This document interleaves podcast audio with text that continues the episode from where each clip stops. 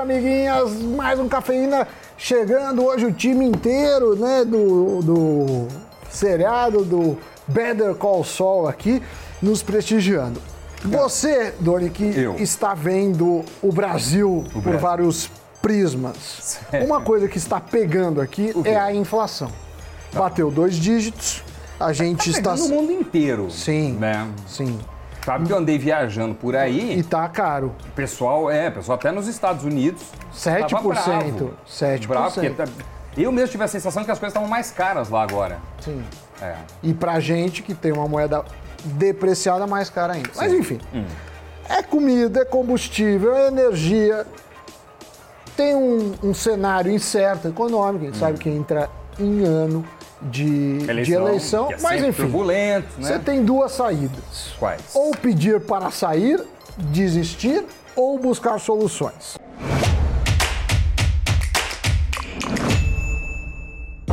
Se a gente olhar para o futuro, o brasileiro ainda precisa se preocupar em encontrar maneiras de não deixar o dinheiro é, perder valor frente à inflação, né?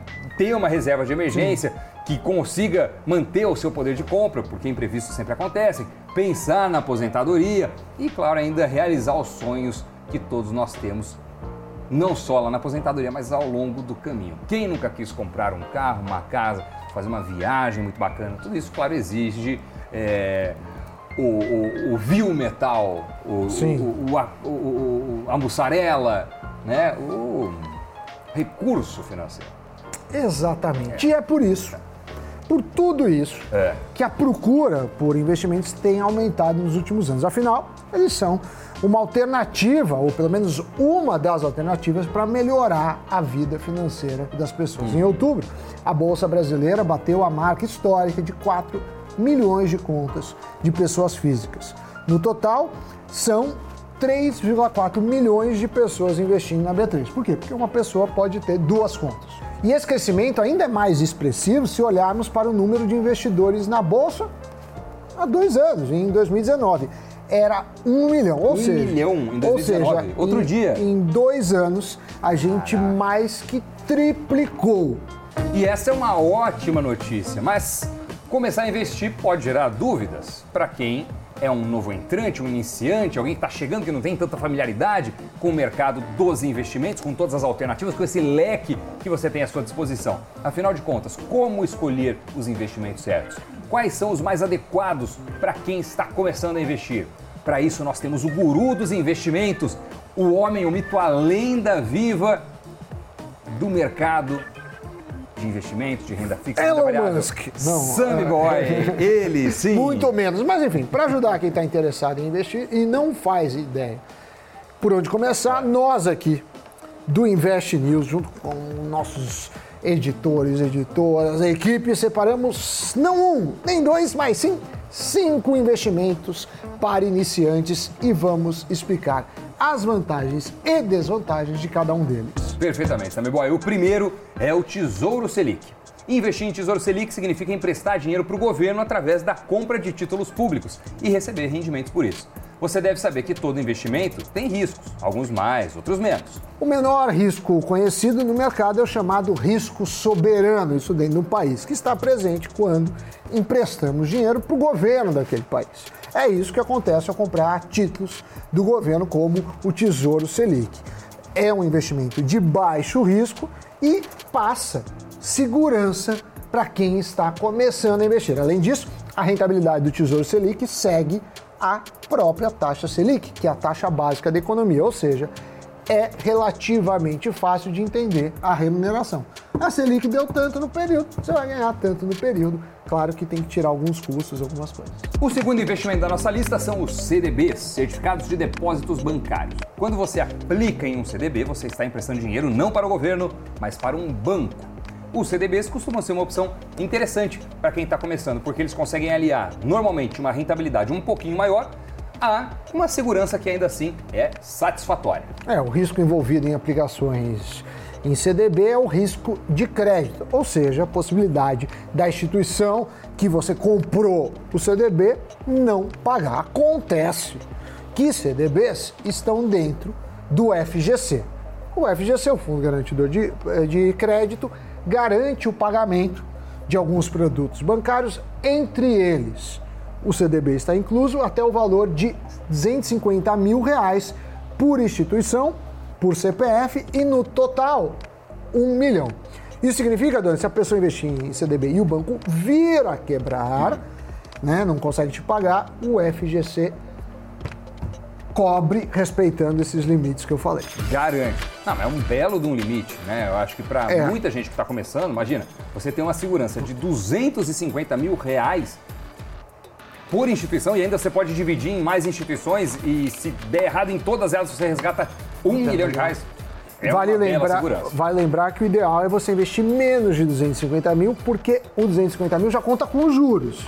Então, para você estar tá totalmente coberto, o dinheiro aplicado mais os juros não podem passar dos 250 mil reais. O terceiro investimento para iniciantes é o BOVA11. É um ETF, um Exchange Traded Fund, ou seja, é um fundo que usa como base um índice de referência, nesse caso o Ibovespa. O objetivo é buscar o mesmo rendimento mais próximo possível do índice Bovespa. O BOVA 11 entra na nossa lista para iniciantes porque é comum que quem está começando a investir é, queira entrar em ações, queira entrar no mercado de renda variável, mas tenha receio de escolher ai, qual empresa vou comprar, qual é a ação certa.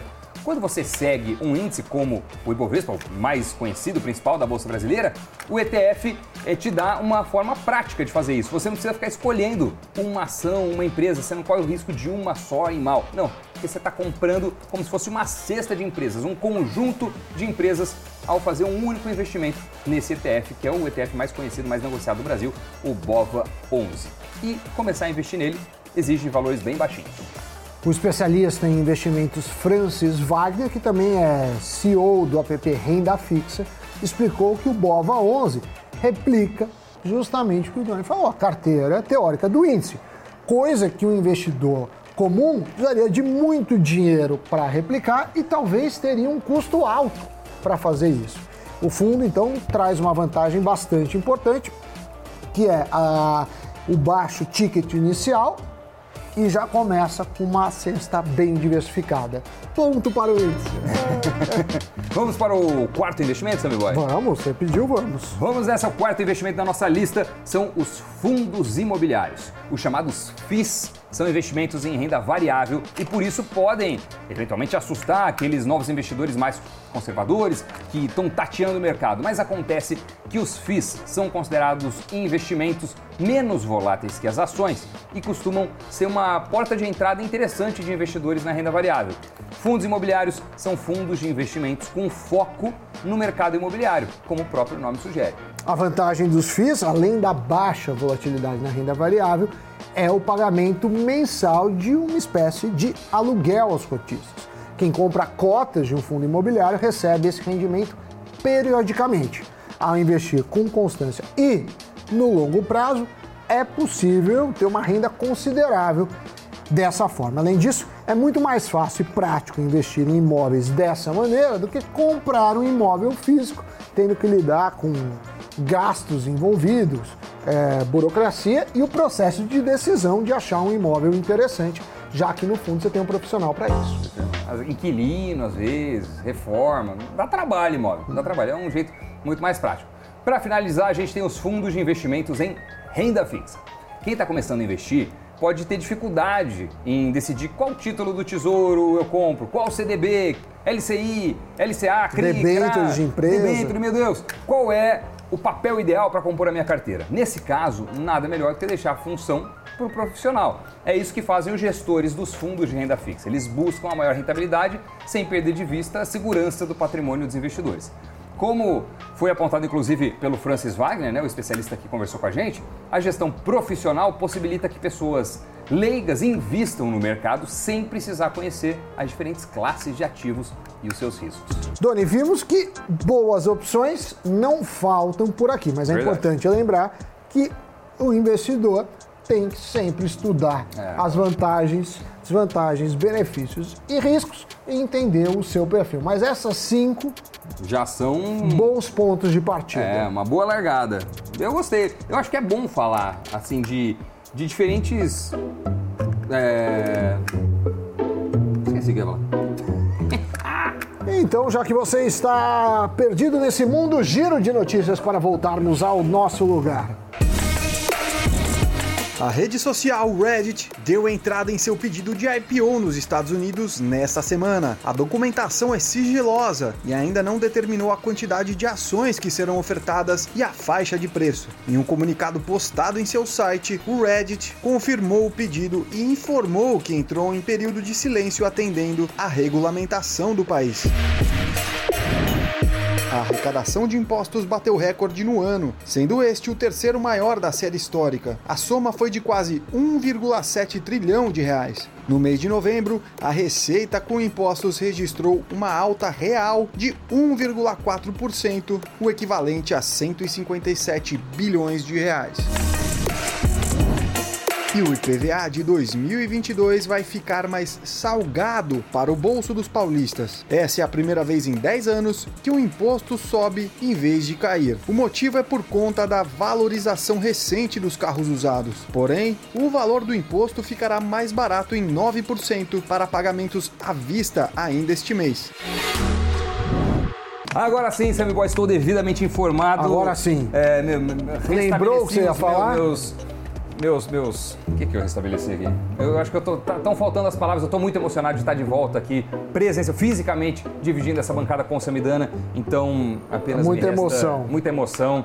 Eu, eu estou gaguejando muito, então vou me despedir nesse momento. Tchau.